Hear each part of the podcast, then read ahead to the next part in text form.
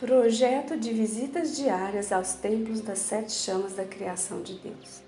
Nesse áudio falaremos como desfrutar de maneira positiva e receber benefícios cumulativos seguindo os protocolos de ascensão que são ensinados por Mestre Adama na trilogia Telos, que é uma canalização feita por Aurélia Louise Jones. Então vocês já sabem que existem sete chamas sagradas principais e tantas outras e outras, todas com igual importância. Mas cada uma tem o seu dia mais intensificado, isto no caso das sete chamas principais. E elas têm os seus atributos, as suas qualidades e ações particulares. E é por isso que foram feitas, foram gravadas as nossas visitas aos templos, para você se inundar com estes atributos em todos os seus corpos de existência atuais.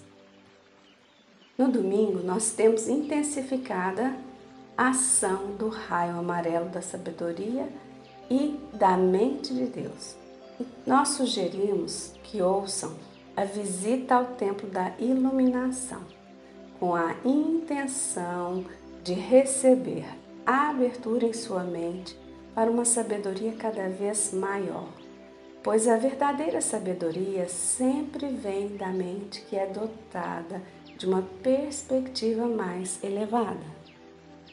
Segunda-feira, nós temos a ação do raio azul royal da vontade de Deus, que gravamos a primeira publicação no nosso canal que se chama Visita ao Templo da Vontade de Deus e vocês podem ouvi-la para o alinhamento com a vontade divina. Isso trará organização e mais harmonia para a nossa vida. Inunde-se em mente, corpo, alma com esta energia e receba numerosos benefícios. Terça-feira, nós recebemos a ação do raio rosa do amor divino e sugerimos que ouçam Meditação ao Templo da Chama Rosa Cristal, parte 1, parte 2. Parte 1, nós trazemos alguns downloads é, possíveis por causa da técnica Theta Healing que estamos utilizando. E na parte 2 é a meditação é, ao, ao templo do raio rosa cristal. Então você vai tomar algum é, tempo para você inspirar, infundir-se com o amor divino, que é a chave para o poder de multiplicação de todas as coisas boas que você deseja. Quarta-feira, a ação está intensificada para o raio verde esmeralda da chama divina da cura, precipitação e abundância divina. Sugerimos a visita ao grande templo de Jade. Receba as energias de cura divina nos diversos aspectos de sua existência. Você poderá estabilizar, tranquilizar, acalmar e realinhar muitas distorções criadas em suas vidas. O raio verde também governa as leis da abundância e prosperidade divinas. Quinta-feira, temos a ação do raio dourado sugerimos a meditação ao tempo da ressurreição para infundir energia em nossos corpos e consciência, para a ressurreição e restauração da nossa divindade herdada. Quando você se funde com as energias púrpura e dourada, você ressuscita pouco a pouco os dons e atributos de sua divindade. A ascensão é e sempre foi o nosso principal propósito de vida neste planeta. Sexta-feira nós recebemos a ação intensificada do raio branco, brilhante, da pureza, da chama da ascensão. Sugerimos ouvir a meditação guiada ao Templo da Ascensão para purificação e transformação, para a ascensão que é o casamento alquímico ou união divina do seu eu humano com a sua essência divina por meio do processo de purificação de todo o uso desqualificado da energia de Deus. Deixe-se inundar com essa energia com a intenção de purificar e limpar toda a negatividade, falsas crenças, atitudes e hábitos inferiores que não favorecem a sua maestria. Inunde o seu campo áurico, cada célula do seu corpo físico, seus corpos mental, emocional e etérico, e o efeito cumulativo será o seu progresso espiritual. Sábado temos a ação intensificada do raio violeta, da transmutação e liberdade. Ouçam a meditação guiada ao Templo da Chama Violeta em Telos, que traz mais meditações para a paz interior e para a paz na Terra. São três episódios.